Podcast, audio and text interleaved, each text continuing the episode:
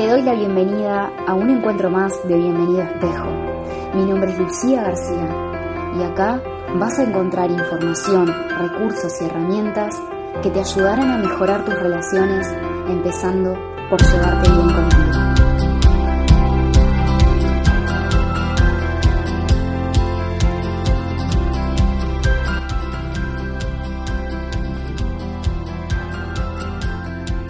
¿Cómo están todos y todas? Por acá muy pero muy feliz preparando el taller del próximo miércoles 21 de julio, Un adiós consciente.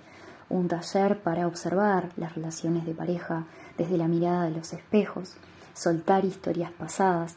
Este taller puede interesarte si estás ahora mismo viviendo un duelo, te acabas de separar, estás buscando explicaciones que ya no sabes qué vuelta darle para saber qué pasó, qué sucedió y te invito a que te pares desde esta mirada de los espejos que siento que nos aporta un empoderamiento real.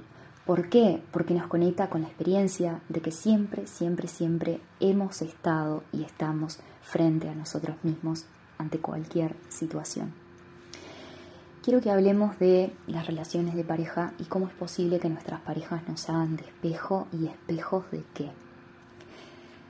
Toda relación que tengamos en nuestra vida cumple con un determinado propósito. Un propósito que por ahí le asignamos muchas veces de manera inconsciente.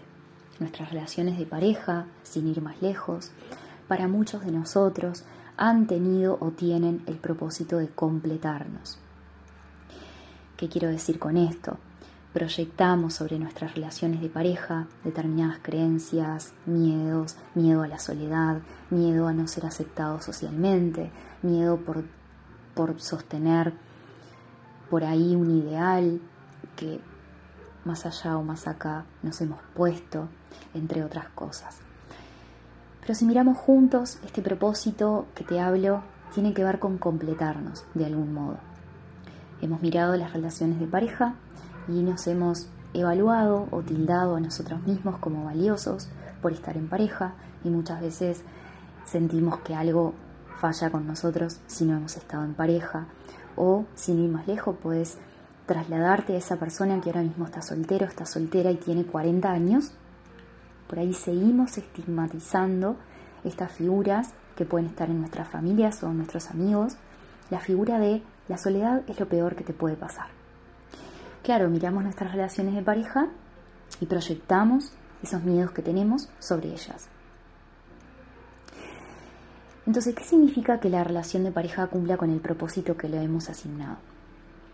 Si nosotros sentimos que una relación de pareja nos completa, vamos a sentir miedo a que esa persona ya no esté, a que se aleje, a que las cosas vayan mal, a no poder trascender ciertos conflictos porque si no la relación se va a terminar, ¿Qué pasa si conecto con mi soledad? ¿Qué pasa si mm, me quedo sola, me quedo solo?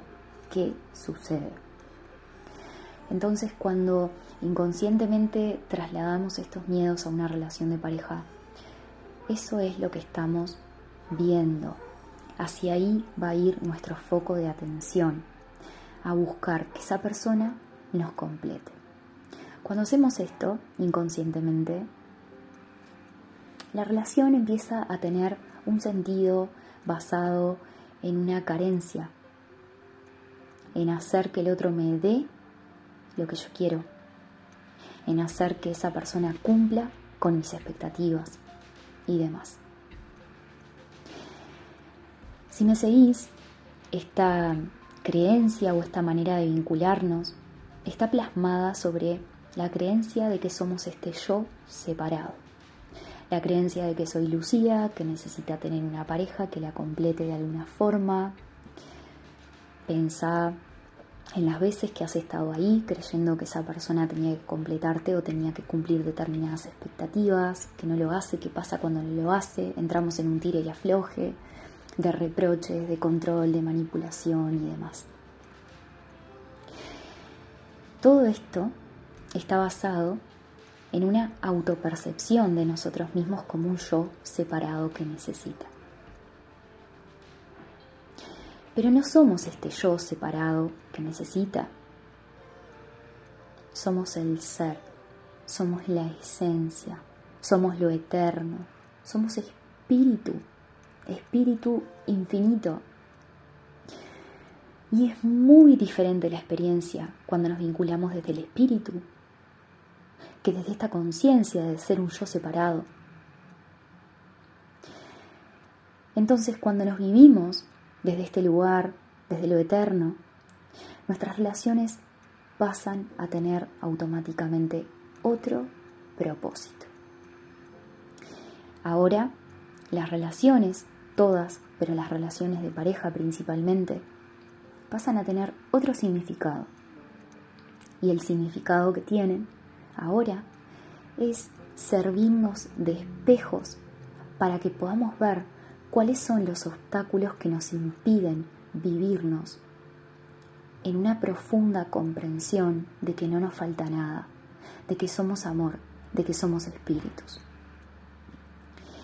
Ahora cada conflicto se transforma en una observación, donde podemos empezar a vernos reflejados en todo lo que la otra persona nos muestra. Cada situación se transforma en un escenario para conocernos a nosotros mismos. Te voy a poner un ejemplo. Supongamos que viviste un engaño. Supongamos que ahora mismo estás viviendo una situación dolorosa donde sentís que la otra persona te engañó. Lo que está pasando en este momento al sentir dolor es que tu mente está proyectando la culpa sobre la otra persona. Y esto te está impidiendo conectar con quien realmente sos. No hay separación. La otra persona puede haberte engañado porque así lo estás interpretando. Pero en el fondo, si te duele, es porque antes, de alguna forma, lo estabas haciendo contigo misma, contigo mismo. Nosotros nos engañamos mucho en nuestras relaciones de pareja. Hemos sostenido relaciones de pareja con tal de no estar solos. Esto ya es un engaño. Te estás engañando porque estás vinculándote desde esta sensación de que el otro tiene que completarte. ¿Y qué sucede? Ahora, cuando ese engaño se completa, perdón, se concreta, lo que está pasando es que de algún modo sale a la luz.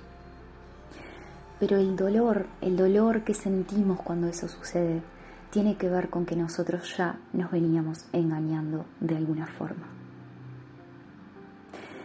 Pero como estos patrones de dependencia, de carencia, de necesidad, para muchos de nosotros son inconscientes, necesitamos de las situaciones para conocer esa parte de nuestra inconsciente que nos va a liberar y nos va a ayudar a relacionarnos desde una libertad real.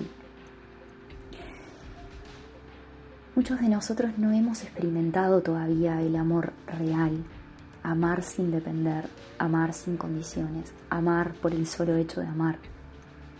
En las relaciones de pareja todavía seguimos vinculándonos desde un intercambio de a ver quién cumple las expectativas del otro.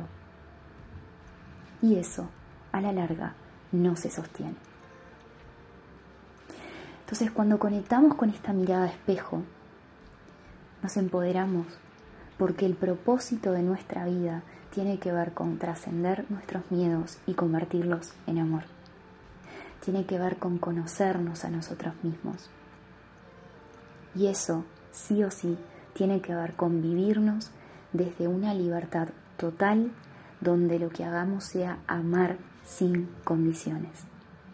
Porque esa es nuestra naturaleza, hacia ahí vamos todos y las relaciones nos espejan cuáles son los obstáculos que muchos de nosotros seguimos sosteniendo a un nivel inconsciente que están impidiendo expresarnos desde el amor que somos. Así que abracemos nuestras experiencias en pareja, también en soledad.